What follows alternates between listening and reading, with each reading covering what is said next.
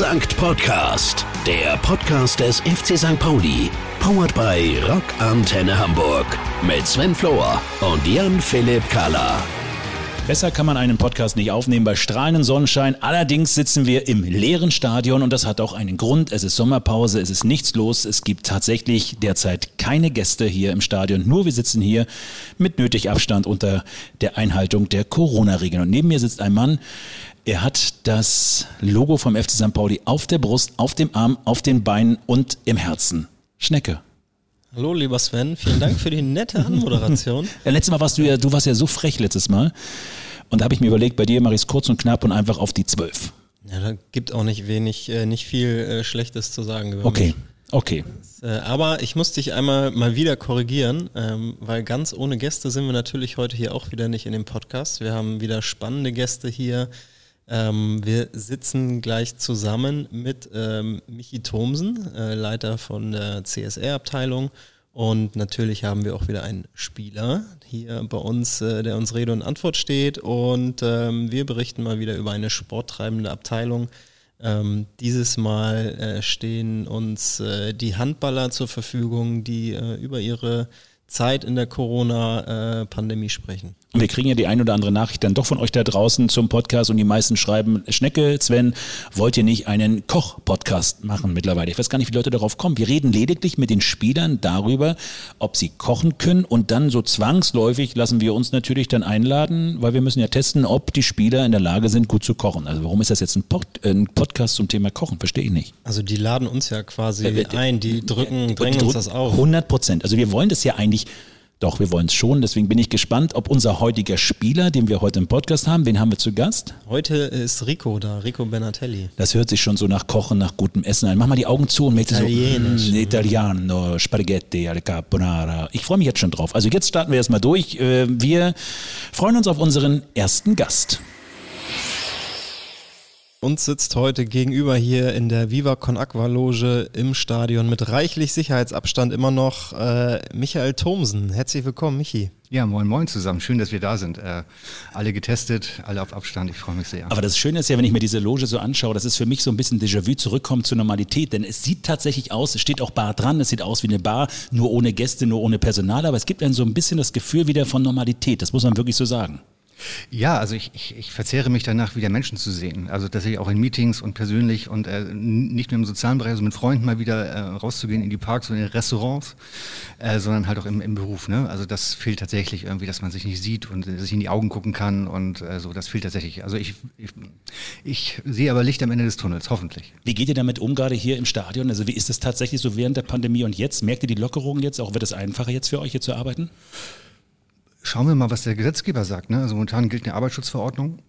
Das heißt, wir sind noch im Lockdown, wir können es noch nicht regelmäßig sehen, wir können noch nicht Vollzeit äh, so richtig uns sehen.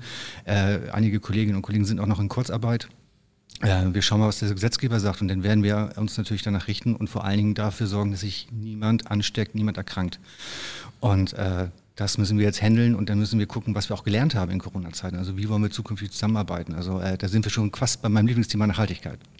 Wird sich da einiges äh, an Spieltagen auch ändern?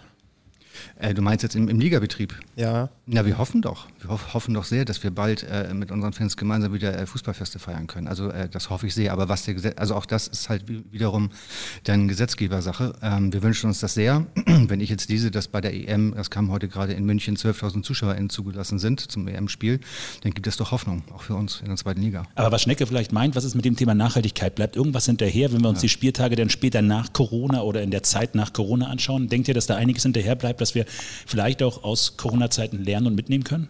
Ja, ganz bestimmt. Also ich glaube, wie wir miteinander umgehen können äh, und äh, treffen können und welche Themen auch hochgekommen sind in Corona. Also wenn man sich mal anguckt, ähm, die Positionspapiere unserer Fanszene oder das Positionspapier ähm, von der nationalen Fanszene Zukunft Profifußball, die Diskussion in der DFL Taskforce, die Ergebnisse, ähm, da sind ja viele Themen auch drin, die uns im, ja, im Spieltag auch begleiten werden. Ähm, also äh, das Thema Nachhaltigkeit würde gerade nach, äh, nach vorne geschoben, also die drei Dimensionen, ne? also ökonomisch, äh, ökologisch vor allen Dingen, als auch das Soziale. Also wie kann man als Profifußballverein überhaupt zukünftig agieren, weil wir haben eine gesellschaftliche Verantwortung und äh, wie können wir das noch viel mehr mit Leben fühlen, nicht nur wir als FC St. Pauli, da tun wir schon eine Menge, wollen auch mehr tun, aber auch die anderen Profifußballvereine. Na, wir reden ja über das Thema Nachhaltigkeit heute, deswegen äh, sitzen wir heute hier so schön mit Abstand am Tisch. Lass uns da kurz mal einsteigen beim Thema Nachhaltigkeit. Also wie wichtig ist das für diesen Verein? Wie lange lebt ihr dieses Thema Nachhaltigkeit schon und was macht es so besonders, gerade hier beim FC St. Pauli? Also wir leben das schon lange im sozialen Bereich. Also dass wir uns um unseren Stadtteil kümmern, dass, dass wir gucken irgendwie, dass wir soziale Projekte nach vorne bringen, dass wir ein ganz klares Bild haben, dass wir antirassistisch agieren, dass wir für Vielfalt stehen. All diese Themen, die begleiten uns, sind Kern-DNA des FC St. Pauli. Wir hatten dann im, im Jahre 2020, also mitten in Corona, auch einen Zertifizierungsprozess abgeschlossen als einer von sechs Piloten äh, der, der DFL und haben uns mal grundsätzlich in den drei Nachhaltigkeitsdimensionen mal zertifizieren lassen. Also Ökonomie, ökologisch, Soziales. Soziales war das Stärkste bei uns, aber wir haben ganz einfach Hausaufgaben im, im ökologischen Bereich vor allen Dingen. Da müssen wir besser werden. Also wenn wir über Klimaschutz sprechen, CO2-Kompensation, wie viel stoßen wir aus, was wollen wir kompensieren, da müssen wir halt tätig werden. Und das wollen wir auch. Also da sind wir gerade mittendrin. Das wurde ja auch noch mit, mit anderen Bundesliga-Vereinen ähm, zusammen gemacht. Äh, gibt es da Vereine, die uns um einiges voraus sind oder äh, ist der FC St. Pauli da bisher schon relativ gut aufgestellt? Na, wir, sagen wir mal so, das gab so ein Ranking, ne? Gold, Silber und Bronze, also wie bei den Olympischen Spielen so ein bisschen. Und äh, wir haben da Bronze gekriegt, immerhin, aber es sind einige Vereine auf Gold. Äh, Werder Bremen, äh, Bayer Leverkusen, Wolfsburg. Ähm, das sind natürlich auch Erstligavereine, da reden wir über an, andere Budgets und äh, die natürlich die Vereine zur Verfügung haben für diese Arbeit. Aber da wollen wir hin. Also ähm, der FC St. Pauli muss im Thema Nachhaltigkeit Vorreiter sein, weil äh, wir stehen nicht nur für erfolgreichen Profifußball, sondern wir müssen dafür stehen, dass wir ähm, Themen besetzen als gesellschaftlicher Akteur, die äh, ganz einfach die ganze Gesellschaft im Blick haben und wo wir auch Menschen einladen, das mit uns gemeinsam besser zu machen und da ja wirklich auch Wirkung zu erzielen. Wenn man sich die mit äh, Gold behangenen Vereine anschaut, äh, schaut man sich da auch einiges ab als FC St. Pauli, unabhängig vom äh, Profifußball natürlich. Klar, wir gucken dahin, ne? ganz klar. Aber ich glaube, äh, wir sind gut daran beraten, unseren eigenen Weg zu gehen. Wir sind nicht Werder Bremen, wir sind nicht der VfL Wolfsburg, wir sind der FC St. Pauli von 1910 e.V. Und äh, da müssen wir einen eigenen Weg gehen, nämlich äh, vor allen Dingen einen sehr partizipatorischen Weg, gemeinsam mit den Fans, mit den Mitgliedern zusammen zu überlegen, wie wollen wir besser werden, was können wir tun. Sehr, sehr stark auf Kooperationen gehen mit unseren Partnern. Äh, wir müssen unseren eigenen Weg gehen, weil jeder Verein ist unterschiedlich und wir sind gut beraten, wenn wir unseren eigenen Weg gehen. Da hast du recht. Wie ist es denn jetzt gerade, du sprichst das Thema Partnerschaften an. Jetzt müssen wir ganz kurz, aber wir, wir haben einfach so frontal angefangen zu reden. Viele von, von euch da draußen wissen jetzt gar nicht, welchen Job machst du überhaupt beim Verein? Weil wir uns einfach so, wir, wir kennen uns und wir beginnen jetzt einfach so zu, zu, zu schnattern miteinander. Was ist genau deine Position hier beim Verein? Was machst du? Weil du hast ja mit Nachhaltigkeit zu tun, Michi. Ja, irgendwie ja. Scheint so zu sein. Nee, äh, also, also jetzt der offizielle Titel ist äh, Geschäftsleiter Corporate Social Responsibility. Äh, ein wunderbarer englischer Begriff. Ähm, ich übersetze das immer mit mit gesellschaftlichem Engagement. Und Gesellschaft bedeutet halt auch ökologisch und äh, alles andere, sozial, was dazugehört. Äh, und habe die Freude, ein tolles Team zu, äh, zu leiten, ähm, die sich einerseits sehr stark um den Stadtteil kümmern mit den ganzen Aktionen, die wir hier machen, als aber auch den Bereich Diversität. Michi, wie ist es denn mit Partnern? Du hast das Thema Kooperation angesprochen. Also wie, wie sucht ihr nach Partnern? Also wie, wenn eine Partnerschaft zustande kommt, müsst ihr genau diese Kriterien, also auch gerade dieses Thema Nachhaltigkeit, wie verträgt sich das Ganze mit dem Verein äh, begutachten? Ist das ein großes Gremium, was das hier entscheidet? Ja, komm, jetzt kommt ein Partner auf uns zu, wir wollen gerne ein bisschen Geld geben, wir wollen gerne eine Kooperation machen. Dann, dann entscheidet wer darüber, ob diese Partnerschaft zustande kommt und was hängt letztendlich davon ab, ob es passiert? Ähm, also grundsätzlich sind wir gerade in, in, in, so einem, ähm, ich nenne es mal Prozessformat. Also wie, wie, wollen wir uns in Zukunft eigentlich aufstellen, um ganz einfach diesen Goldstatus auch zu erreichen und unseren Weg zu gehen. Und da gibt es jetzt ähm, eine Gruppe von über 50 Menschen rund um den Verein und aus dem Verein, die sich da jetzt äh, Gedanken machen, wie wollen wir es in Zukunft machen. Äh, Schnecke ist ja auch Teil davon. In einem Handlungsfeld, da gibt es acht Handlungsfeldern und da gibt es zum Beispiel einen, einen Punkt, der heißt Partnerschaft mit Sinn. Also wie wollen wir versuchen, noch mehr? Und wir haben ja schon tolle Partner, die sich wahnsinnig engagieren. Und wie wollen wir das nochmal verstärken, wie wollen wir da nochmal reingehen. Und äh, ein Partner muss, also ich setze immer voraus, dass wenn sich ein Partner für den FC St. Pauli engagieren möchte, dann geht, kommt er ja nicht hier hin, weil es nur um die Bandenwerbung oder nur um die Trikotwerbung geht, sondern es geht ja darum, gemeinsam mit dem Verein gewisse Themen zu besetzen. Und das, äh, das merken wir auch immer wieder in den Gesprächen mit neuen äh, potenziellen Partnern, als aber auch mit den tollen Partnerschaften, die wir so, sowieso schon haben. Ja, du hast es gerade angesprochen, die acht Themenfelder. Äh, ich bin auch in einem drin und ähm, es ist wahnsinnig spannend, sich da mit den Kollegen und Kolleginnen auszutauschen und ähm, ist äh, doch auch oft erstaunt, was alles noch so möglich ist und äh, dass das eine Thema oft auch in das andere übergreift und ähm, so kann man kann man äh, für das äh, Feld äh, Kiezhelden, wo ich jetzt mit drin bin, gar nicht nur unbedingt sagen, äh, dass das für, für diesen Bereich zählt, sondern da ganz viel andere Bereiche wie Vermarktung und äh, halt auch soziales Engagement und sowas mit reinspielt. Also es ist eine spannende Aufgabe und äh, ich hoffe auch, dass wir da gute Ergebnisse erzielen werden. Was ich gesehen habe, bin ich mir sehr sicher. Also um es mal vielleicht nochmal zu, näher zu erklären, also wir haben, es sind 50 Menschen und wir haben acht Arbeitsgruppen, wo die tagen. Ne? Du hast gerade eins gesagt, Kiezhelden, das geht ja sehr, sehr stark um das soziale Engagement. dann gibt es aber auch 1,5 Grad Club, also wo wollen wir hin ökologisch.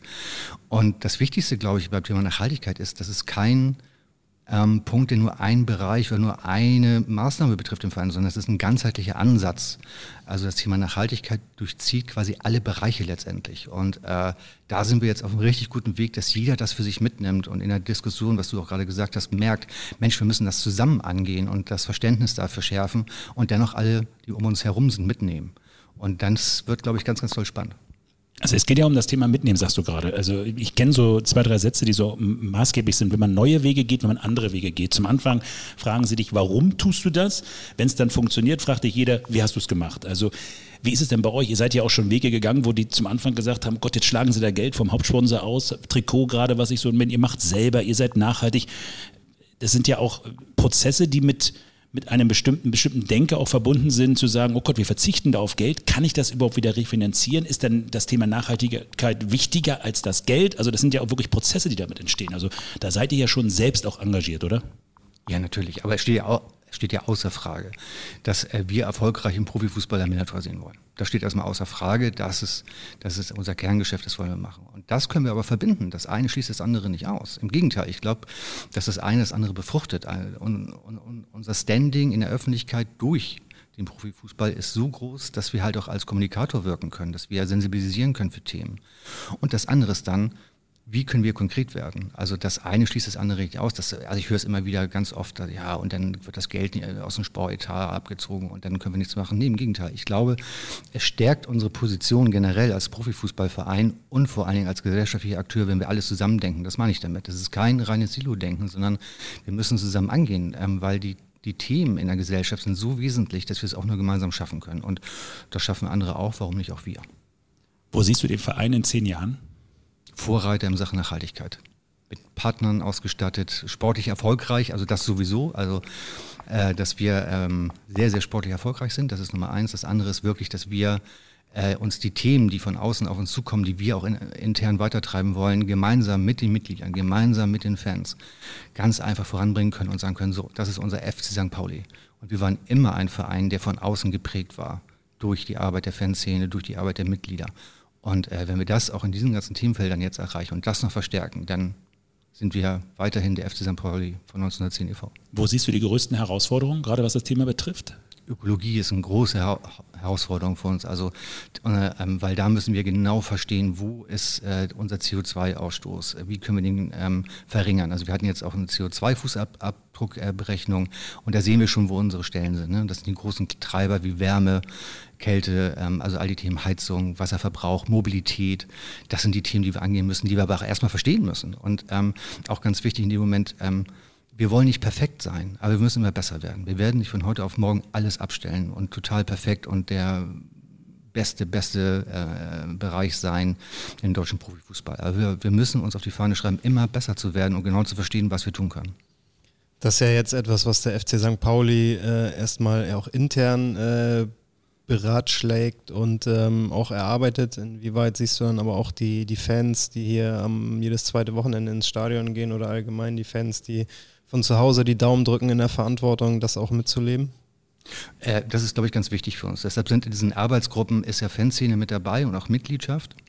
Also Mitglieder, äh, die Gremien sind dabei, der Amateurvorstand äh, ist da mit drin, äh, der Fanladen ist mit dabei.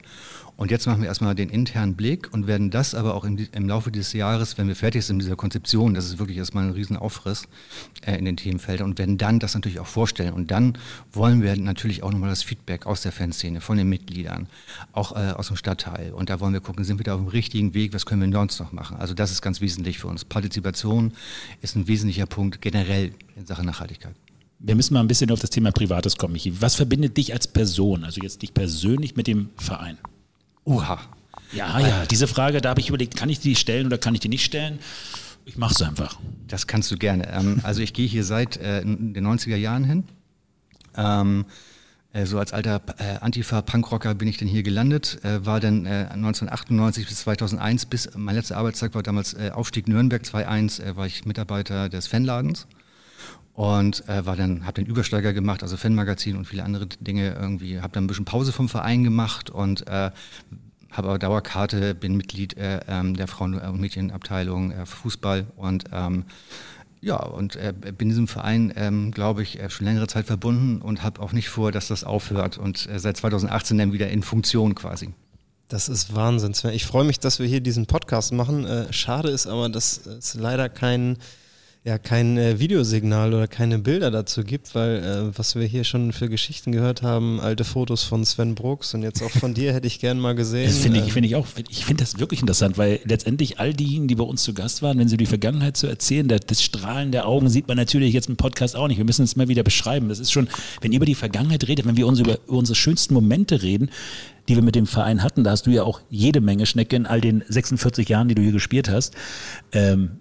Ja, komm, Michi hat aber auch strahlende Augen, als er jetzt über die aktuelle Zeit redet. Also das stimmt, aber was ist ja. denn dein, dein bewegendster Moment beim FC St. Pauli? Boah. Also sportlich gibt es zwei. Das ist der Aufstieg Nürnberg 2-1, Kopfball Dennis Bares. Und dann ähm, gegen Oberhausen zu Hause der Nichtabstieg. Also äh, äh, ähm, Flanke von Ivan und Markus, äh, hier Marin macht, macht das Ding rein. Also da bin ich komplett es eskaliert im Stadion, das weiß ich noch. Und Aufstieg Nürnberg war also unfassbar. Also das, das sind die beiden sportlichen Themen. Und dann natürlich auch Pokalgeschichten. Und, aber ich glaube, das Beste ist halt hier, äh, ähm, wenn man hierher kommt, äh, trifft man ganz viele Menschen, die, die sich unter einem Dach versammeln. Und äh, das ist das Schönste, also die Menschen jeden am, am, am Spieltag zu sehen und mit seiner Gruppe da zu stehen. Und äh, das ist das, was ich auch ganz einfach ganz toll vermisse. Also ins Stadion zu gehen und das Bier zu trinken und äh, sich ganz einfach äh, zu freuen, dass so viele andere Menschen da sind, die diesen Verein supporten. Guckst du heutzutage anders Fußball als früher in den 90ern? Ja, in Farbe, du in Farbe. also, ähm, ähm, ähm, also ich muss sagen, ähm, also ich stehe in der Gegend gerade oben Block 1 ähm, und ähm, ich bin nicht mehr so laut wie früher vielleicht beim Singen. Ich habe mich, ich ziehe mich da ein bisschen zurück beim Supporten. So, so ähm, über fünf, äh, vielleicht altersadäquat. Aber vielleicht hat es auch damit. Du wolltest gerade sagen, über 50. Also, du hast angefangen und hast über, dann hat er, hast gemerkt, wie er sich gedreht hat. Über äh, altersadäquat. Altersadäquat, über 50. Über 50. Über 50 Fan. Was ist denn durch das Thema Nachhaltigkeit auf der Strecke geblieben? Was vermisst du vielleicht von früher, was natürlich jetzt durch, durch viele Themen, die du angesprochen hast oder die ihr beide angesprochen habt, was natürlich auf der Strecke bleibt? Mhm. Weiß ich jetzt gar nicht, weil sich das Thema so, so stark verändert hat. Also früher war es ja sehr, sehr stark, auch sehr stark politisch getrieben. Ne? Also äh, der Kampf gegen äh, ähm, Nazis im Stadion. Also das hat sich ja inzwischen wirklich verändert in den Bundesliga-Stadien. Also ne, auch wenn da noch viel zu tun ist, dass gewisses Gedankengut nicht mehr stattfindet. Aber das hat sich wirklich, wirklich ja aufgrund der Arbeit der jeweiligen Vereine auch verbessert. Bei uns war das natürlich damals ein großes Thema. Da kann Sven viel mehr zu erzählen, als ich das kann. Ähm, aber es gibt so viele andere Themen, die wir angehen müssen. Ähm, zum Beispiel das Thema Diversität. Also wie gehen wir mit, äh, mit dem Thema Vielfalt im Stadion um? Da, da fangen wir an bei, bei Übergriffen, äh, diskriminierenden Sprüchen im Stadion während des Spieltags. Wir hören auf bei ähm, auch, äh, wie können wir mehr tun für Menschen mit Behinderung im Stadion? Auf was müssen wir da besser achten? Also die Themen verschieben sich. Und, ähm, aber wir müssen immer nochmal klar sagen, dass zum Beispiel der dass wir dafür eintreten, dass äh, faschistisches Gedankengut im, Fußball und generell in der Gesellschaft nichts zu suchen hat. Das ist, glaube ich, immer noch wichtig und ähm, das, damit sollten wir und können wir nicht aufhören. Und ich bin immer noch sehr, sehr froh, dass wir eine sehr aktive Fanszene haben, die das auch weiter trägt und weiterhin äh, sich da auch nicht zurückzieht und sich auf irgendwas ausruht, sondern weiterhin aktiv ist. Das hatten wir auch schon im letzten Podcast, Lauf gegen Rechts, äh, zum Beispiel auch ein Thema. Ähm, wie gesagt, finde ich, finde ich äh, sehr gut, äh, genau wie du sagst, äh, nie müde werden, sich äh, dafür bzw. dagegen zu engagieren. Ja. Das ist genau das Thema, dieses Kontinuität. Ne? Also immer wieder, immer wieder daran arbeiten, immer wieder sich das vor Augen zu, zu halten, dass wir daran arbeiten müssen zusammen. Und das zusammen ist jetzt auch immer das Thema, wie du vorhin schon gesagt hast, was können die Fans dafür tun? Es seid ja nicht nur ihr, das ist so schon die Gesamtheit. Also wir alle zusammen können dafür sorgen, dass dieser Weg der richtige ist dann, also das Thema Nachhaltigkeit.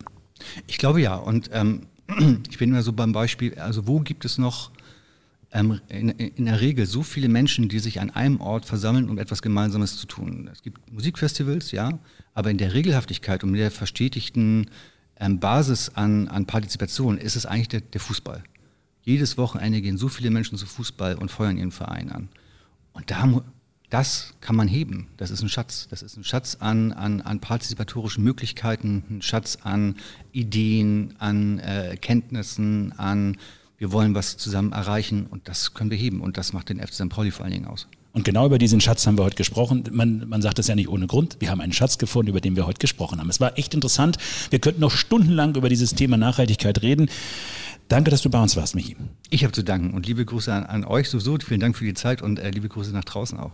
Ja, vielen Dank und weitermachen. Und weitermachen, ganz weitermachen. genau. Und wir machen auch weiter. Das Thema Nachhaltigkeit, ein wichtiges Thema für den FC St. Pauli, aber das Thema Nachhaltigkeit sollte ja mittlerweile auch für jeden einzelnen Menschen ein Thema geworden sein. Wie, wie gehst du mit dem Thema Nachhaltigkeit um, gerade zu Hause, in der Familie? Ja, klar, das ist etwas, was uns tagtäglich begleitet und äh, nicht nur im, im, Profifußball oder wenn man sich auf den Weg ins Fußballstadion macht, äh, sollte man äh, an Nachhaltigkeit denken, sondern auch zu Hause und genauso. Ähm, ich versuche zum Beispiel darauf zu achten, beim Einkaufen nicht mehr so viel Dinge zu kaufen, die in Plastiktüten eingepackt sind. Äh, ich versuche kein Essen mehr wegzuschmeißen. Ich äh, stelle meine Steckerleisten äh, im Stromsteckerleisten, äh, stöpsel ich immer aus, damit die nicht äh, Strom ziehen und verbrauchen. Und ja, also ich werde immer böse angeguckt, wenn ich zum äh, Kaffeedealer meines Vertrauens gehe in der Schanze, dann werde ich immer böse angeguckt, wenn ich mir so einen Kaffeebecher mitnehme, so einen Togo-Becher und ich gehe dann in den Sender und da werde ich schon im Empfang schon böse angeguckt. Äh, aber ich nehme ja da auch Materialien, gerade bei dem Becher, die achten ja sehr darauf, dass sie mittlerweile auch solche Materialien nutzen bei dem Becher, nicht einfach Plastik etc. Aber es ist ja trotzdem Thema. Man könnte auch mit seinem Mehrwegbecher sich jeden Tag den Kaffee holen. Ich meine, das ist ja alles möglich. Ja, das zum Beispiel mache ich auch. Ich habe mir mal einen guten Becher gekauft und den nehme ich mit und äh, aber da geht es ja schon los, ne? Also allein schon dieses, die Denke darüber, wie gehst du frühmorgens, wie startest du in den Tag? Nimmst du so einen Becher mit, denkst du darüber nach, äh, was das Thema Müllentsorgung betrifft, Trennen des Mülls, ist, kann man Müll vermeiden? Also ich glaube, dieses Thema wird uns äh, begleitet und schon seit langem wird uns auch die nächsten Wochen, Jahre und äh, immer wieder begleiten. Ja, und das sind ja jetzt, wo wir gerade drüber gesprochen haben, das sind ja ganz kleine Kleinigkeiten, da gibt es ja noch viel, viel mehr und viel, viel größere Dinge und Baustellen, die uns äh, allen noch bevorstehen. Aber das waren jetzt mal so ein, zwei Kleinigkeiten aus dem Alltag, äh, wo man, wo ich versuche, darauf zu achten. Apropos achten, da wollte ich dich noch drauf ansprechen. Äh, April-Scherz, äh, du bist jetzt Teil vom FC St. Pauli Handball? Ja, richtig. Ich habe äh, versucht, äh, mal mir mein zweites Standbein aufzubauen und ich komme ja auch aus einer Handballerfamilie. Meine Eltern haben auch Handball gespielt und ähm, ja, ich 1,90 äh, groß und breit und äh, 100 Kilo schwer, versuche mich jetzt mal im Handball. Lass uns mal kurz dieses Thema äh, aufnehmen und kurz aufklären. Was, was gab es da für eine Aktion? Es war ja ein April-Scherz letztendlich, kann man ja schon mal auflösen. Was, was, worum ging's? Ja, ich weiß nicht, ob ich vielleicht nicht doch beim ersten Training vorbeischaue jetzt nach der äh, Pandemie. Vielleicht doch? Vielleicht doch. Ja, muss ich. Also ich habe auf jeden Fall an äh, dem April-Scherz der äh, Handballabteilung teilgenommen und äh, ich fand es selber auch sehr witzig. Äh, coole Trikots haben sie übrigens und ähm, ja, fand das war eine, eine lustige Geschichte, online zu posten und zu verkünden, dass ich als äh, erster Neuzugang der Saison feststehe. ähm, muss ich dann äh, nochmal schauen, wie ich das alles so zeitlich hinkriege, auch mit meinem Trainerposten bei den St. Pauli-Frauen. Nicht, dass sich da die Trainingszeiten überschneiden. Das könnte eventuell noch ein Ausschlusskriterium sein. Wir lassen das ganze Thema mal offen, aber Grund genug für uns, uns mal umzuhören, äh, was das Thema FC St. Pauli und Handball betrifft. Deswegen haben wir unseren FC St. Pauli-Reporter Alex Heger mal zu den Handballern geschickt. Aber hört selbst. Mehr als nur Fußball. Der Verein FC St. Pauli und die Abteilung des Monats. Oh, dieser Duft von Sporthalle, von Turnhalle, wir alle haben sofort in der Nase. Kindheitserinnerungen, Jugenderinnerungen, aber zum Glück keine alten Wunden, die jetzt gerade bei mir aufgerissen werden. Barren, Reck, Bockspringen, alles scheiße. Ich fand's immer geil, wenn gespielt wurde, wenn es einen Ball gab und einen Ball haben hier gleich schon zwei Leute in der Hand und werfen den hin und her. Handball, meine zweitliebste Beschäftigung im Sportunterricht, fand ich immer super. Falk, Abteilungsleiter und Hakim, Pressesprecher. Moin. In erster Linie seid ihr aber beide Spieler. Und ihr seid beide Spieler vom FC St. Pauli Handball. Und ihr macht äh, natürlich auch in eurer Abteilung, wie alle Abteilungen auch, des FC St. Pauli, genauso wie der übergeordnete große FC St. Pauli, alles irgendwie so ein bisschen anders hängt das aber gar nicht mal so in der Liga oder sonst irgendwie an die große Glocke. Aber trotzdem natürlich, wieso seid ihr denn so anders? Was macht ihr anders? Was unterscheidet euch von anderen Handballvereinen und Abteilungen in der Stadt? Also was uns wichtig ist, ist, dass wir uns sehen als Verein und Abteilung im Stadtteil, im Viertel FC St. Pauli. Uns ist wichtig, dass wir unseren Sport selber machen. Das ist von der Organisation, des Spielbetriebs, Training und so weiter bis auch Aktionen, die wir dann noch weitermachen uns sozial engagieren im Viertel und auch darüber hinaus. Das heißt, äh, Hakim, es ist so ein bisschen DIY, Do-it-yourself, Punk-Attitüde auch bei euch. Wenn man quasi schon durch den Verein so eine große Masse an Menschen hat, versuchen wir natürlich auch diese Masse an Menschen möglichst gut zu nutzen und um eben auch, wie Falk schon gesagt hat, halt auch soziale Projekte zu unterstützen. Keine Ahnung, Spendensammlungen. Und wie gesagt, wir machen halt vieles einfach selber oder die Mannschaften machen halt vieles einfach selber. Wenn hier Heimspieltag ist, dann baut die erste Herren, die erste Frau in ihrer halt, selber auf und kümmert sich selber um Kioskverkauf und so, wo es halt dann vielleicht in anderen Vereinen andere Leute gibt, die sich darum kümmern. Und wo andere Vereine vielleicht äh, eine Mannschaftsfahrt irgendwie nach Malotze machen und sich da vielleicht im Bierkönig die Hacken abdrehen, äh, da habt ihr einen anderen Fahrplan auf dem Terminkalender gehabt? Ja, also ich will jetzt nicht sagen, dass es bei unseren Mannschaftsfahrten hochkulturell zugeht. Ähm, das ist es auf keinen Fall. Aber es gibt natürlich ähm, positive Ausreißer, wie zum Beispiel unsere erste Mannschaft, die vor zwei Jahren quasi auf Mannschaftsfahrt das Projekt We'll Never Play Alone ins Leben gerufen hat, mit dem sie halt in Ruanda ähm, Brunnen bauen. Und das war zum Beispiel deren Mannschaftsfahrt nach Ruanda fahren. Ähm, die Gorillas Academy, das ist da so eine Handballakademie. Und dann haben sie quasi dort mit den Kids und den Spielern dort Handball gespielt, Trainingsspiele gemacht und ähm, bauen da jetzt halt in, in, über das Projekt in Ruanda Brunnen. Und der Grundstein für dieses Projekt wurde halt bei einer Mannschaftsfahrt gelegt. Sehr, sehr coole Aktion. Also ihr brecht bei mir auf jeden Fall mit dem einen oder anderen Vorurteil, das man bei Handballern ja vielleicht haben kann. Handballspieler sind alle voll die Kanten, haben im Vergleich zu Fußballspielern überhaupt kein Schmerzempfinden und ein Bier nach dem Spiel ist äh, Ihr könnt jetzt Vorurteile entkräften. Das gesellige Miteinander ist bei uns auch sehr hoch geschrieben. Wir versuchen aber darüber hinaus eben auch noch mehr zu machen. Aber das Miteinander ist definitiv das, was uns auch auszeichnet. Und das Miteinander, das ist, äh, muss man auch im Moment leider sagen, ist das, was uns sehr, sehr fehlt. Wir versuchen gerade uns zusammenzuhalten über die üblichen Mittel mit Online-Treffen und dann trainieren wir, machen ein paar Kräftigungsübungen online und sind dann nachher auch noch zusammen und trinken vielleicht ein Bierchen. Aber das ersetzt natürlich nicht mal ansatzweise das, was wir sonst hier an Heimspieltagen samstags in der Budapester Straße haben. Also das mit den Kanten, siehst du ja, ich meine, du stehst ja gerade vor uns quasi in unserem Schatten. Du bist schon einen Kopf größer als ich. Also, äh, ja, okay, 1,79 bin ich auch. Nein, das natürlich auch. Es kommt, glaube ich, auf die Position an, wer wo steht. Also, wir haben auch sehr kleine, windige Außenspieler und ja, die Kanten braucht man halt auch. Aber ähm, um nochmal auf das Thema quasi Vorurteile entkräften, zurückzukommen. Also du besuchst uns ja gerade, gerade unsere Heimhalle in der Budapester Straße 58. Direkt in äh, Wurfweite zum Stadion? Ja, und leider halt auch in Fallweite zum Jolly Roger, wenn du einmal hier rüber guckst. Und äh, das ist natürlich gerade, wenn man so das Donnerstags früh, also ich glaube, das frühe Training noch schlimmer als das Donnerstags späte Training hat. Fluch und Segen. Fluch und Segen, ne? 19 Uhr trainieren, dann 20, 30 durch, schnell duschen und dann ist der Weg, also man kommt ja nicht dran vorbei. Also deswegen glaube ich, gibt es so den einen anderen, der da schon unfreiwilligerweise auf einen Donnerstagabend da im Jolly gut versackt ist sich dann leider am nächsten Tag krank melden musste bei der Arbeit. Es ist aber auch schade. Blöd umgeknickt im Training. Chef, heute geht wirklich gar nicht. Nein, so ist nicht. Aber du siehst, die geografische Nähe zum Ausgehviertel ist natürlich gegeben und wird gerne genutzt. Handballer sind auch ein bisschen härter im Nehmen, oder? Also wenn ihr euch äh, anschaut, die Kollegen nebenan im Millantor-Stadion, äh, wenn da einer umgetreten wird, rollt sich vielleicht hier und da mal theatralisch sieben, acht, neun Mal. Ich habe es auf jeden Fall bei äh, Kollegen von früher mitbekommen. Da konnte der Arm sonst wie blau sein und der Knöchel irgendwo herausragen. Die sind am nächsten Tag angetanzt und so, ja, wieso? Normaler Spieltag, was los?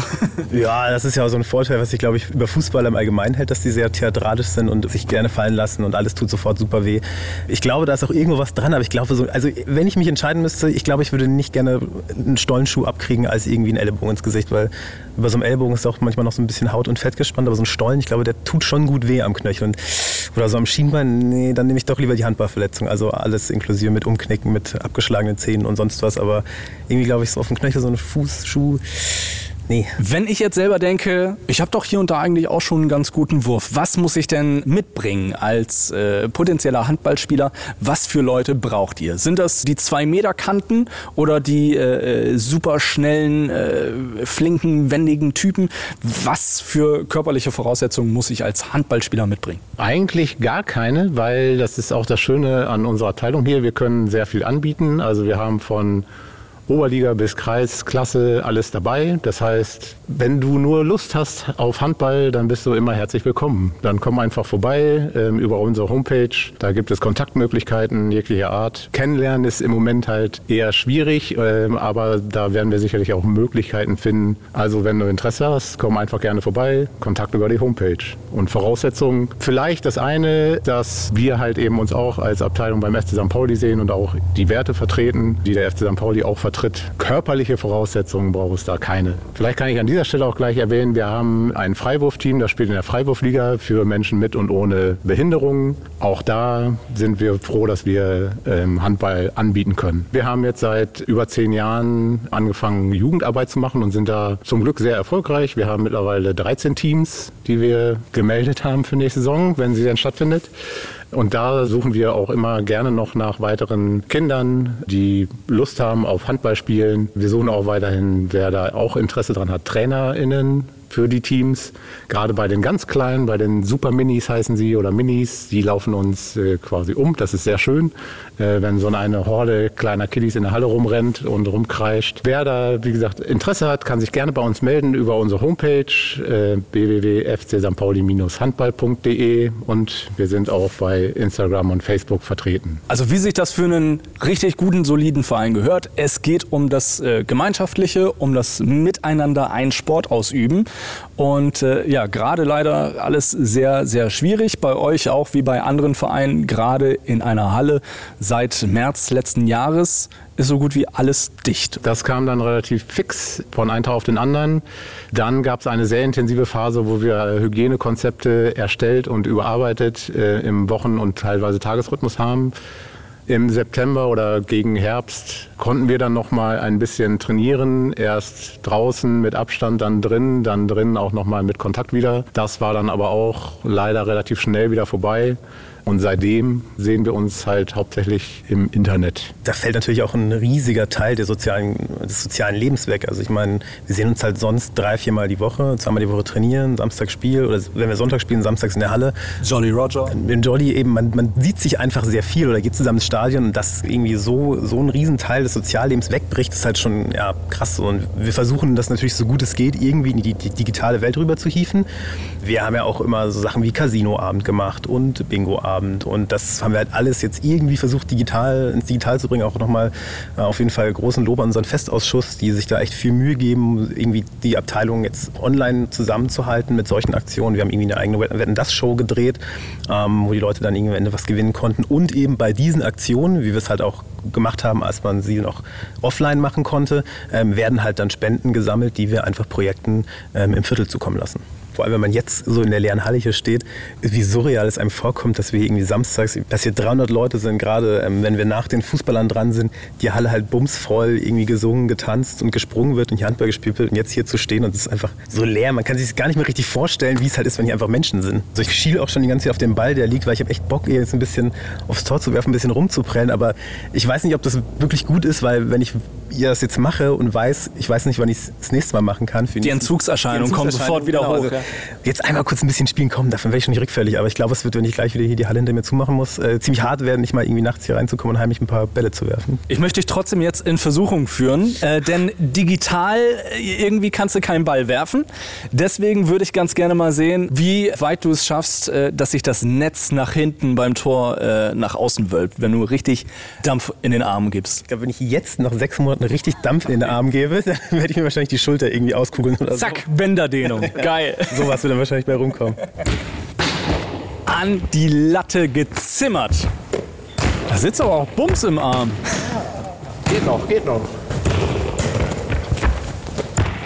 Was sind so die liebsten Treffer, die ihr erzielt? Von hinten aus der Distanz richtig raufgewämst? Oder eher so die, die kleinen, fiesen Dreher? So Ja, also auf jeden Fall irgendwas, wo man den gegnerischen Torhüter mit bricht. Nein, das klingt jetzt blöd, aber ich mache das schon am liebsten, also so draufbremsen, so satt das immer ist.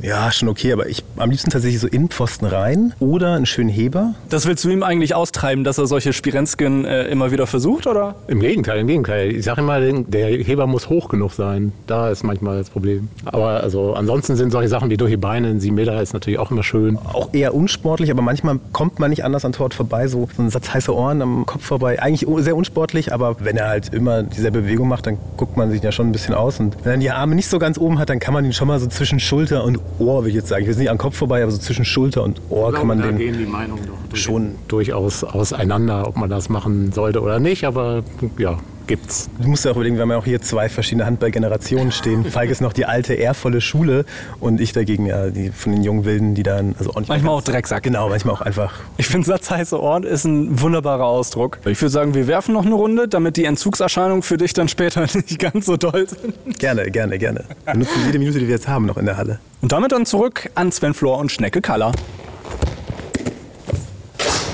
Ist einfach so schön. Das klingt doch ganz geil. Da hätte ich auch eigentlich mal wieder Bock drauf, eine Runde aufs Tor zu ballern. Aber gut, ich werde es wahrscheinlich mit dem Fuß machen. Äh, Sven, wie ist bei dir? So sportlich äh, haben wir jetzt schon ein paar Mal gehört, äh, Worauf willst du jetzt hinaus? dass du ein Ass bist. Absolut. Du wirst mich jetzt bestimmt fragen, welche Verbindung ich zum Handball habe, bestimmt. Ja, genau. Wie Ich habe auch aus? schon mal einen Ball in der Hand gehabt. Ähm, nee, also ich, ich kann mich erinnern, damals in der Schule war es bei uns Pflichtsportart. Wir mussten in der Schule Handball spielen. Das war dann bei mir mehr recht als schlecht. Weiß ich gar nicht. Ich habe jetzt auch gar nicht die Regeln so im Kopf, wie das beim Handball ist. Weiß ich nicht. Also ich, ich, ich finde, Handball ist ein wahnsinnig toller Sport. Ja, wahnsinnig toll. Was guckst du jetzt so? Weißt du, mit wie viel äh, Spielern gespielt wird? Elf Nein. gegen elf. nee, das glaube ich nicht. Äh, wie wir sind da? Wie wir spielen da? Und die dürfen nur dreimal wechseln. Nee, das stimmt nicht. Die, die wechseln immer. Das habe ich mir, das habe ich gesehen. Die wechseln immer und immer nach vorne und zurück und hoch und dann. Ah, Und ein Spiel dauert 90 Minuten, Sven. so. Du Ähm, hast doch, du hast doch auch in Hamburg schon mal Handball gesehen, oder nicht? Ja, ich war bei den Final Four, habe ich mal geguckt in der Arena. Ich finde das einen wahnsinnig interessanten Sport, vor allen Dingen äh, ordentlich Stimmung in der Arena finde ich toll, aber da bin ich dann schon ein Stück weit mehr äh, Fußball äh, begeistert, muss man einfach sagen. Wenn ich zum Handball gehe, Sven, dann kommst du mal vorbei und dann. Äh, Wenn du, also lässt es ja doch wieder offen, also ob du, vielleicht gehst du doch zum Handball. ja, sage ich ja, das vielleicht, äh, ja. Wir werden es erfahren innerhalb der nächsten Wochen, ob Schnecke dann beim Handball ist. Apropos erfahren, wir erfahren heute ganz, ganz viel von einem Spieler. Es ist Zeit für unseren heutigen Gast äh, aus der Profimannschaft. Zeit für Für Rico Benatelli. Mehr als nur Profis. Die Spieler des FC St. Pauli. Der Mensch unterm Trikot. Moin Rico. Hi, grüßt euch. Moin. Ja, du, deine Motivation immer, Schnecke, mal ein bisschen freundlicher, mal so ein bisschen so aus dir raus, so, weißt du, nicht immer so dieses Moin, Moin und gut, darüber, da, da arbeiten wir noch ein Stück weit dran, Rico. Jetzt guckst du mich wieder komisch an. Ja, ich sitze hier schon eine Stunde. Ach, du, man muss dazu sagen, äh, Corona-konform arbeiten wir ja. Du bist ja sozusagen im Trainings, auf dem Trainingsgelände und wir sitzen ja ein Stück weiter im Studio und jetzt haben wir ein bisschen länger warten müssen. Natürlich, weil die Schnelltests durchgeführt werden mit euch, damit ihr auch alle richtig, richtig äh, gesund seid und das auch geprüft wird. Und das Thema Schnelltest wurde heute auf die auf die Probe gestellt, Schnecke. Es war eine Stunde jetzt, ne? Oder eine halbe Stunde? Wie lange war's? Ja, so Also eine. Stunde sicherlich nicht. Wir waren um halb verabredet. Ich habe mich jetzt um 15 Minuten verspätet, aber weil der Corona-Schnelltest äh, mir nicht vorher gesagt wurde. Ansonsten bin ich ein sehr pünktlicher Mensch. Aber Das- tut mir leid, dass ihr ein bisschen warten musstet. Da sind wir beim Thema. Bist du ein pünktlicher Mensch? Ist die Pünktlichkeit wichtig im privaten und auch im, im geschäftlichen Sinne sozusagen? Ja, absolut. Also ich denke, Schnecke kann es auch bestätigen. Ich komme eigentlich so gut wie nie zu spät zum Training, was das beruflich angeht und privat. Da, da versuche ich auch auf jeden Fall immer rechtzeitig äh, da zu sein. Gibt, gibt es eigentlich noch diese Regeln wie früher, dass wenn jemand zu spät kommt, er Kohle zahlen muss für einen guten Zweck oder irgendeine Kasse oder so? Gibt es das so noch? Oder darf man darüber nicht reden, Schnecke? Doch, doch. Also ich, äh, also ich glaube, dass das immer noch so ist. Ich war ja selber eine Zeit lang der, der Geldeintreiber der Mannschaft und ähm, ich glaube, als Rico aber da war, habe ich das Amt schon abgegeben. Das heißt, Rico Mhm. hat in, in meine äh, Teamkasse nie bezahlt. Ich weiß nicht, äh, ich glaube aber auch, äh, wie Rico sagt, er ist schon sehr, äh, ein sehr pünktlicher Mensch.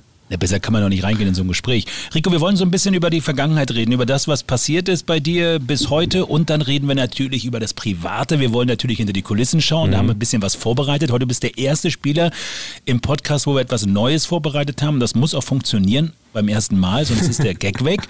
Und dann reden wir noch okay. über ein wichtiges Thema, was Schnecke und mich immer ja, beschäftigt, ist das Thema Essen und Kochen. Dazu kommen wir zum Schluss, mhm. aber bevor es soweit ist, starten wir durch. Schnecke hat sich vorbereitet, wie immer, ein A3. Ein A3 Papierzettel voll mit Fragen. Also, auf geht's, Schnecke. Sven, du weißt das gar nicht, wie groß A3 ist. Doch, A3 kenne ich. Pass auf, das sind zwei A4 sozusagen quer übereinander gelegt und haben eine Breite von 29,7, glaube ich. Und ich glaube ja. Aber machen wir weiter. Und 42 hoch. Rico, doch, doch. Kommen wir zu dem wichtigen Ding äh, eines Fußballers. Ähm, wie, wie sah deine, deine Jugendzeit im Fußball aus? Ich habe mir notiert, du bist äh, ein Bochumer Junge und beim VfL waren deine ersten äh, Schritte im Fußballtrikot. Erzähl mal. Ja, so im Großen und Ganzen stimmt. Äh, die ersten Schritte waren aber noch beim kleineren Verein, bei SV Waldesrand, der direkt, ähm, ich glaube, Luftlinie 500 Meter von meinem Elternhaus entfernt lag. Ähm, und ja, da war früher schon mein Papa aktiv. Meine ältere Schwester äh, hat da auch schon gespielt und von daher ging es da für mich auch relativ schnell hin. Ich glaube, im Alter von drei, vier Jahren habe ich dort angefangen, Fußball zu spielen. Und ja, wo es dann abzusehen war, dass ich vielleicht ein bisschen mehr drauf habe als, als meine Kollegen, ähm, ging es dann weiter ähm, in der, in der Jugend bei VfL Bochum, wo ich dann auch zehn Jahre ähm, alle, fast alle Mannschaften durchlaufen habe bis zur, bis zur B-Jugend. Zehn Jahre ist eine, eine lange Zeit, äh, auch für, für Jugendfußballer in einem Verein zu spielen. Ähm, hast du dann auch natürlich den, den VfL so ein Stück weit im Herzen immer noch? Ja, absolut ist meine Heimatstadt, äh, der Verein, wo ich meine meiste Zeit äh, verbracht habe, äh, eine sehr schöne Zeit hatte, auch ähm, wo so noch Freundschaften äh, bis heute geblieben sind und äh, der VfL Bochum bleibt natürlich immer in meinem Herzen und äh, ist auf jeden Fall äh, ein besonderer Verein für mich. Rico, jetzt bin ich ja so ein bisschen aus der Branche Event und Konzert und Künstler und äh, da weiß ich, dass man, wenn man Musiker ist und der Vater oder die Mutter äh, auch Musiker war oder man ist Schauspieler und der Vater ist auch Schauspieler und so ist es ja, da ist der Druck sehr, sehr groß, wenn man diese Fußstapfen reingeht und oftmals auch der Druck von den Eltern da, Junge, du musst unbedingt Vollgas geben, jetzt musst du mal an den Sport denken oder an das Musizieren oder was auch immer. Wie ist es bei euch so gewesen, gerade so das Thema äh, Eltern und Druck beim, beim Fußball? Ja, wie du schon richtig angesprochen hattest, mein Papa war erfolgreicher Spieler in der ersten Liga und äh, ich denke, ihn hat es gefreut, dass sein äh, Sohn auch Interesse hat, äh, vielleicht später einmal Fußballprofi zu werden und da war er natürlich immer unterstützend dabei, hat mir geholfen, wichtige Tipps gegeben. Aber es gibt natürlich dann auch immer noch die andere Seite, wo es dann einem dann vielleicht auch hin und wieder mal zu viel wird. Aber nichtsdestotrotz bin ich unheimlich dankbar für sein Engagement in all den Jahren und ähm, hat mich damals schon als kleiner Junge immer mit ins Stadion äh, genommen, wo wir dann die Spiele vom VfL Bochum auf der Tribüne verfolgt haben und da hatten wir schon immer ein bisschen anderen Sicht auf äh, aufs Fußballspiel, wo wir dann auch schon viele Taktik, taktische Sachen besprochen haben. Von daher war es sehr, sehr äh, schön mit ihm, äh, sich unter, äh, über Fußball zu unterhalten.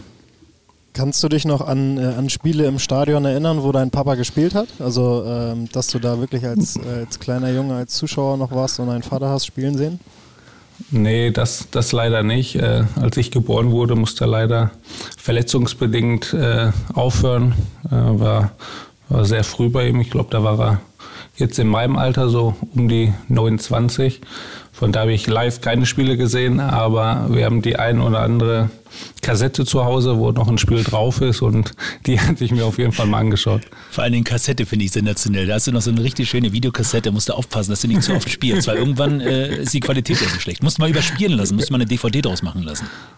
Ja, da sollte man sich mal hintersetzen, das stimmt. Das sind wertvolle Aufnahmen. Ich habe mein erstes Spiel auch noch auf äh, Videokassette. Zu dem Zeitpunkt gab es noch keine Videokassette. ah, ja, ja. Jetzt lacht er, ja, aber ist das so? War es, glaube ich, 1923, glaube ich, ne? war dein erstes Spiel, Schnecke. Also ich sehe so alt aus, aber noch bin ich nicht so alt.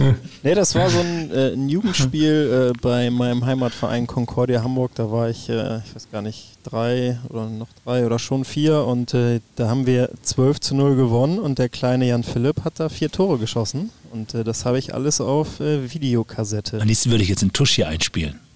Dö, dö, dö. Ja. Hast du auf Videokassette? Ich habe äh, tatsächlich auch noch einen Videorekorder zu Hause im Keller und äh, Ja, du hast es mit Absicht, dann gehst du mal schön runter in den Keller und guckst dir schön immer diese Aufnahmen an. Ich finde das aber toll, eine schöne Erinnerung zu haben. Das ist ja heutzutage mit der Technik viel cooler. Gerade wenn du Kinder hast und die machen Sport. Heute zückst du das Telefon, das Handy nimmst du auf. Das war ja früher gar nicht machbar. Früher musstest du eine Video einen Camcorder haben oder so. Das ist heute schon viel, viel einfacher. Also hast du gerade diese bewegten, emotionalen Momente kannst du gut mitnehmen. Und welche waren denn deine bewegten und emotionalsten Momente in, in deiner Jugend, äh, Rico? An die du dich ja wirklich noch gut erinnerst? Ähm, ja, wir waren auf jeden Fall eine verschworene Truppe innerhalb der Straße. Äh, da sind drei, vier Leute äh, nebeneinander aufgewachsen, die alle das gleiche Alter hatten. Und wir waren tagtäglich draußen, äh, hatten auch in der Nähe einen Wald, wo wir Buden gebaut haben, auf der, auf der Straße Fußball gespielt. Da waren die Mülltonnen, die Tore. Also ich hatte echt eine sehr, sehr schöne Kindheit und ähm, ja, da hat man auch einiges dann auch für später mitgenommen. sowas gibt es heutzutage gar Das nicht mehr, ne? gar dass nicht die mehr. Kinder auf der Straße mit Mülltonnen Fußball spielen oder die Kenn Mülltonnen auch. als Tore, Tore nehmen. Hm, ist echt schade, das stimmt. Dann kommen wir weiter in deinen Erwachsenenbereich Fußball. Da hast du äh, unter anderem Aue, äh, die Kickers und äh, bei Dynamo gespielt. Ähm, ist da ähnelt jeder Verein irgendwie so ein bisschen dem anderen und ist das gleiche, ist das, ob das gleiche ist wie bei St. Pauli oder gibt es da Unterschiede? Ich meine, ich kenne es auch nur von einem Verein, äh, aber du hast jetzt auch äh, drei, drei, vier Vereine im Profibereich kennengelernt. Äh, gibt es da große Unterschiede untereinander?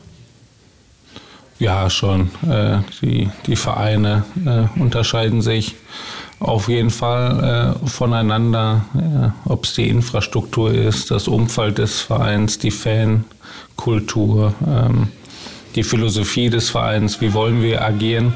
Von daher ähm, hatte jeder Verein etwas Schönes für sich und äh, dass ich äh, viele Vereine kennenlernen durfte, viele Städte kennenlernen durfte in Deutschland. Ähm, das ist echt cool und äh, prägt mich, glaube ich, auch äh, weiter. Aue hatte schon was, oder? Also gerade die Landschaft da drumherum, das ist ja auch was Tolles.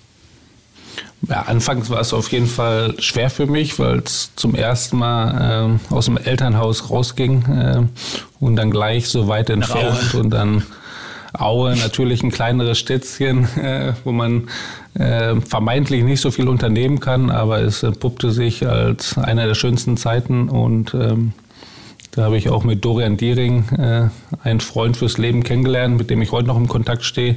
Und so hat jeder Verein äh, etwas, etwas für sich gehabt, wo man auch was für die Zukunft mitnehmen konnte. Jetzt gucken wir von den Vereinen zu den Stadien. Du hast jetzt in vielen Stadien schon gespielt. Äh, Ich habe vorhin Schnecke, bevor wir aufgezeichnet haben, mal gefragt, wo sein Lieblingsstadion war, von der Stimmung, von der Atmosphäre, von den Fans bei Auswärtsspielen. Jetzt äh, hast du irgendein Stadion, wo du sagst, in diesem Kessel, jetzt mal unabhängig vom Millern-Tor, gibt es ein Stadion, wo du am liebsten spielst? Und wenn, warum? Ähm, ja, ich habe einmal gegen Stuttgart gespielt, in Stuttgart, wo sie dann natürlich am letzten Spieltag noch aufgestiegen sind. Also die Stimmung war unfassbar an dem Tag. Und ansonsten fand ich Union Berlin immer ein cooles Auswärtsspiel, weil da auch so eine ganz äh, besondere Stimmung, Atmosphäre herrscht. Und ja, so die beiden Stadien fallen mir jetzt gerade ein. Dem kann ich mich eigentlich nur anschließen. Also ich hatte auch mal ein äh, Spiel in Stuttgart, das war glaube ich das erste oder zweite Saisonspiel und ähm, strahlender Sonnenschein, 60.000 Zuschauer und das war, das war auf jeden Fall ein Highlight. Äh, und Union Berlin ist natürlich auch immer, immer ein, ein geiles, äh, Mhm. geiles Erlebnis da gewesen, als, als Gästespieler da aufzulaufen, hat es selber immer einen vollen Gästeblock und äh, Stimmung aus von beiden Seiten. Das war ach, das ist recht. Lass uns mal kurz, cool. lass uns mal bei Thema Stimmung bleiben auf dem Spat, äh, auf dem Spat, auf dem Platz. äh, Rico, dein, dein bestes Erlebnis auf dem Platz als Spieler und dein schlechtestes für dich. Kannst du dich daran erinnern? Ähm, spontan Beste würde mir jetzt einfallen. Ähm, das Spiel in Duisburg, Relegationsspiel äh, mit den Würzburger Kickers, äh, wo wir aus der dritten Liga dann in die zweite Liga aufgestiegen sind, wo ich dann noch in den Schlussminuten äh, echt ein schönes Tor erzielt habe, äh, wo wir uns dann ganz sicher sein konnten, aufgestiegen zu sein. Ähm, das war auf jeden Fall ein atemberaubender Moment, dann so die Saison abzuschließen und aufzusteigen. Und schlechter Moment, ähm, ja, kann man keine. schon sagen, die, auch, die Niederlage in, in doch, doch, die Niederlage in Heidenheim, wo wir am letzten Spieltag leider abgestiegen sind, obwohl wir die gleiche Punktzahl hatten, nur das Torverhältnis nicht gepasst hatte. Äh, wo wir eigentlich auch eine sehr, sehr super äh, Rückrunde gespielt haben, wo wir es nicht verdient hatten, mit der Mannschaft abzusteigen. Leider war die Hinserie nicht so, nicht so erfolgreich, aber ja, das ist so ein trauriger Moment in der Karriere, der, der auch noch präsent ist. Schnecke, der, der, der schart schon mit den Hufen. Was ist los? Ja, ja, ich, äh, du hast es eben angesprochen, ein, ein Tor geschossen und äh, trauriger Moment, äh, da kommen ich und meine Gedanken äh, auf das Derby im Volkspark. Kannst du dich da noch dran erinnern, wo du beinahe ein Tor geschossen hast? Ja, das hätte ich auch aufzählen können, aber ja. Was, was geht einem Man da so muss durch Sachen den Kopf? auch mal verdrängen. Ja, ich, Er, er erklärt das ganz kurz für die, die es nicht wissen. Was ist passiert? ich, ich rufe dir das äh, nochmal ins Gedächtnis, Rico. Du hast da ein Tor geschossen und das wurde dann äh, erst wenige oder ein paar äh, viele Sekunden später zurückgenommen. Äh, was geht einem da so durch den Kopf, äh, wenn man mal ein Tor schießt und das dann irgendwie eine halbe Minute später vom, vom Schiedsrichter zurückgenommen wird? Und dann noch im Derby. Das ist noch entscheidend. Ja, ich bin ja, ich bin ja sowieso nicht so ein Kopfball-Ungeheuer und dann gelingt mir echt so ein, so ein Traumkopfball dann noch im Derby. Äh, da war natürlich äh, Freude ohne Ende. Äh, ich glaube auch mein Papa und meine, meine Freundin waren auf der Tribüne. Bei denen kullerten schon die Tränen runter und wird es leider äh, zurückgenommen.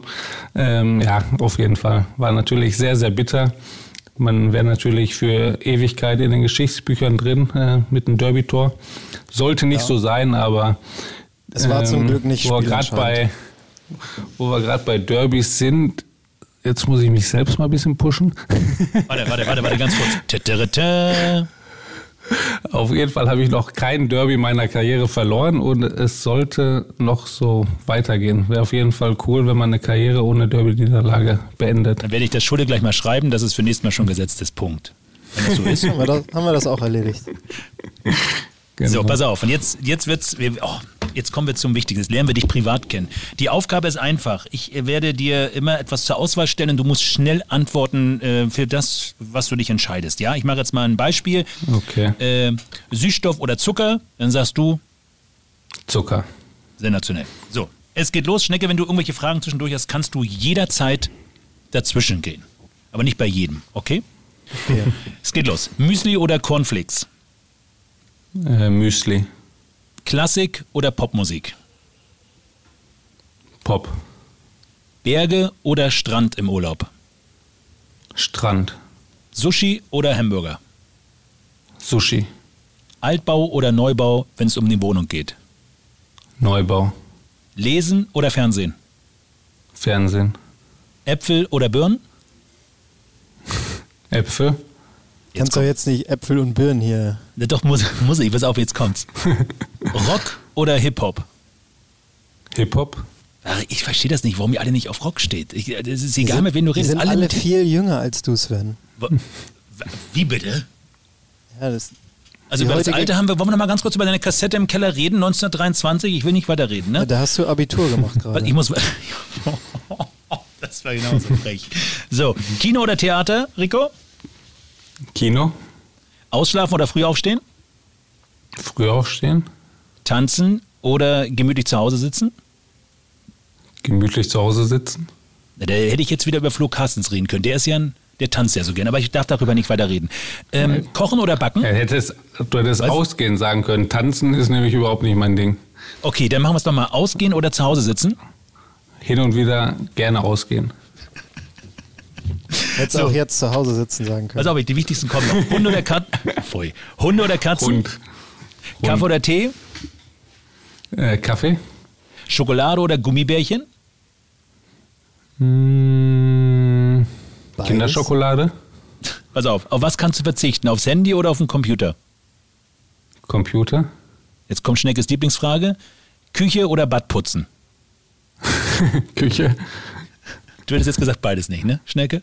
Ja. Ah, super. Letzte Frage. Abspülen oder Staubsaugen? Äh, Staubsaugen. Kannst du kochen, Rico? Ja. Was kochst du am liebsten?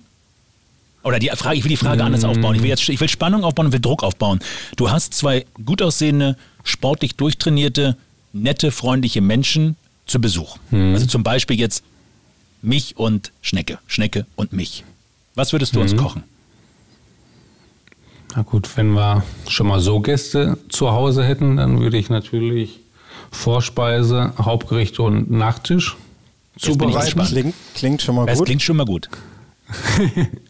Man muss dazu Vielleicht sagen, bei Finn, bei Finn haben wir, Vielleicht, was, was, was kommt, Ja. also bei Finn haben wir, äh, wir haben bei Finn, was hat er uns, bege- er wollte uns, glaube ich, ein Curry machen, ne? Genau. Also Finn hat, äh, wird uns ein, Ko ein Curry kochen. Jetzt bin ich gespannt, wie du das brauchst, Ganze toppst. brauchst du jetzt nicht machen. Nee, das haben wir schon. Nee, kann ich auch nicht, würde ich nicht machen. Bei mir wäre so Motto italienischer Abend, wird beginnen mit einer Antipasti-Platte. Ja. Warte, wir machen es Oder anders. so Ganz kurz, Rico. Zucchini, pass auf, Aubergine, pass auf, Rico. Ich muss euch unterbrechen. Ich muss euch unterbrechen. Wir machen das so. Du sagst das gleich ganz emotional. Sebastazione bella canzone. Uh. So, und jetzt kannst du. Jetzt leg los. Vorspeise.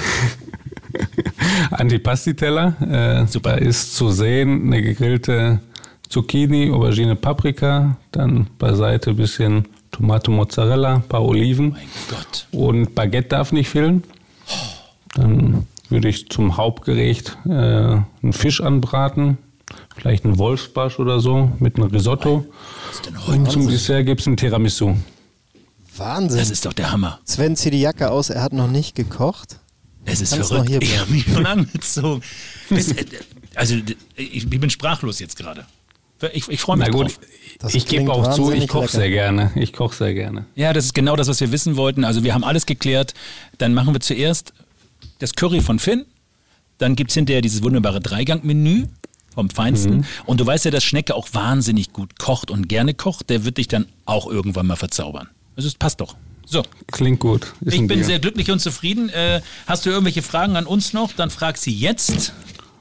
Nee, sind keine Fragen. Fragen offen. Schnecke, keiner hat Fragen an dich. Das ist auch gut so. Danke für deine Zeit, Rico. Es war, äh, wir haben viel erfahren und wir freuen uns wahnsinnig aufs Essen. Vielen Dank. Alles klar. Euch noch einen schönen Tag, ne?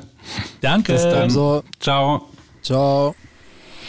Doch, ich kann mittlerweile verstehen, warum die Leute denken, wir machen einen Podcast zum Thema äh, Küche und Thema Essen, Backen, Kochen, all diese wunderbaren Sinne. Das ist der Wahnsinn. Also ich kriege echt Hunger, wenn ich dran denke. Weißt du, was mir gerade einfällt? Wie? Jetzt rede ich über das wichtigste Thema. Ich rede über das Thema Essen und du kommst jetzt mit was? Ja, essen können wir gleich. Okay. Ich habe vergessen, Rico zu fragen, ob er Panini-Bilder sammelt. Oh mein Gott, ein wichtiges Thema für dich, ne? Ja, also tatsächlich, Oh. ich glaube, mein erstes Panini-Album äh, ist von 1995. Hast du die echt tatsächlich aufgehoben? Die habe ich noch. Ich glaube, da sind aber noch, äh, habe ich mich selber künstlerisch äh, drin noch verewigt. Hast du die wirklich, hast, du- hast du die noch, hast du wirklich diese, diese Alben noch? Hast du sowas gesammelt? Ja, ja, klar. Da Können wir eine Tauschbörse vielleicht machen, offiziell beim nächsten Podcast? können wir eine Tauschbörse machen. Ich äh, sammle übrigens natürlich für die Kinder ähm, auch Panini-Album jetzt von dieser Fußball-Europameisterschaft und ähm, Hast du das Thema, das ist wirklich ein Thema, hast du das Thema äh, eigentlich im Kopf, lebst du das? Also nimmst du das tatsächlich wahr? Für mich geht das irgendwie in diesem Jahr alles, an mir geht das vorbei, das Thema EM. An mir geht das auch vorbei. Ich habe das ähm, tatsächlich halt auch nur durch die Panini-Bilder gesehen, wo das, äh, das Panini-Album da auf einmal im Lotto Toto stand. Und Mann, oh ähm, Mann, oh Mann, oh Mann. dann, ach ja, ist ja EM und ähm, ja, also Panini-Bilder sammle ich und ähm, Soll ich Rico nochmal anrufen? ein paar habe ich auch schon. Ich kann Rico anfragen, nochmal, ob er, welche, ob er das sammelt. Dann könntet ihr beide ja tauschen. Ich habe schon Ronaldo. Okay. Aber, aber verdammt wenig Argentinier dieses Mal dabei. Wenn ich dir jetzt was sage, wir zeichnen ja sozusagen unseren Podcast jetzt auf, die EM startet ja und ich bin tatsächlich, und da muss ich sagen, ja, ich freue mich darüber sehr, ich bin mit Johannes Oerding zusammen da und zwar, wir gehen beide zum Fußball. Wir sitzen ja auch im Stadion nebeneinander, schon seit Jahren, das ist ja wirklich, ein, wir haben ja jede Menge Spaß da. Und jetzt gehen wir tatsächlich zu einem Spiel. Wir sind in München und das ist ja jetzt, sieht ja jetzt so aus, wir haben es ja gerade heute erfahren, äh, dass wir zum Spiel gehen dürfen gegen Portugal. Also ich bin tatsächlich im Stadion und werde dort die Mannschaft anfeuern. Und ja, sie spielt dann noch, weil sie muss ja dann noch spielen, wenn du mich jetzt schon wieder so anguckst. Das ist schön. Ach, ich freue mich drauf. Ähm, gut, das war's für heute. Wir hatten jede Menge Spaß. Wir hatten tolle Gäste. Wir freuen uns jetzt schon auf den nächsten Podcast. Wir, wollen wir schon mal sagen, wer das nächsten Podcast, wer uns besucht im nächsten Podcast? Welcher Spieler uns dann äh, zur Seite stehen wird? Doch, das sollten wir heute schon mal tun. Willst du nicht? Doch. Ich will nicht. Ich möchte gerne. Okay, denn sein Vorname beginnt mit L und der Nachname mit Z. Mehr wollen wir nicht erzählen. Äh, wir freuen uns jetzt schon auf den nächsten Podcast Nummer Sieben, genau. Und in diesem Sinne sagen wir Danke Mal fürs gucken, Zuhören. was Luca da so zu erzählen hat. Naja, vielleicht essen wir auch Zander am Abend. Ich weiß es nicht genau. Also mal abwarten. Also wir freuen uns auf den nächsten Podcast. Das war jetzt schlecht. Und der war, der war wieder so. Hat der, vielleicht hat der auch Panini-Alben zu Hause. Man weiß es nicht. Vielleicht sollten wir mal fragen. In diesem Sinne wünschen wir euch viel, viel Spaß. Äh, ja, und äh, verabschieden uns. Und dass ihr nachhaltig äh, diesen Panini-Album. Podcast Achso, nachhaltig. Den Podcast abonniert. Aber nachhaltig bist du ja auch, weil du schmeißt das Panini-Album nicht weg, also hebst du es auf, verursachst keinen Müll. Mega. Schön. So, wir verabschieden uns jetzt. Oder hast du noch was zu sagen? Ich meine, wir können ja noch verlängern. Das ist ja nicht schlimm. Mein Podcast kann ja auch länger gehen. Ja, ist wie die Nachspielzeit beim Handball. Wo wir wieder beim Thema werden. Wir kommen von diesem Thema Handball nicht weg. Aber es ist ein tolles Thema. Panini-Alben, Kochen, Handball und in diesem Sinne sagen wir Tschüss. Auf Wiedersehen. Das war Sankt Podcast, der Podcast des FC St. Pauli mit Sven Flohr und Jan Philipp Kalla. Powered by Rock Antenne Hamburg.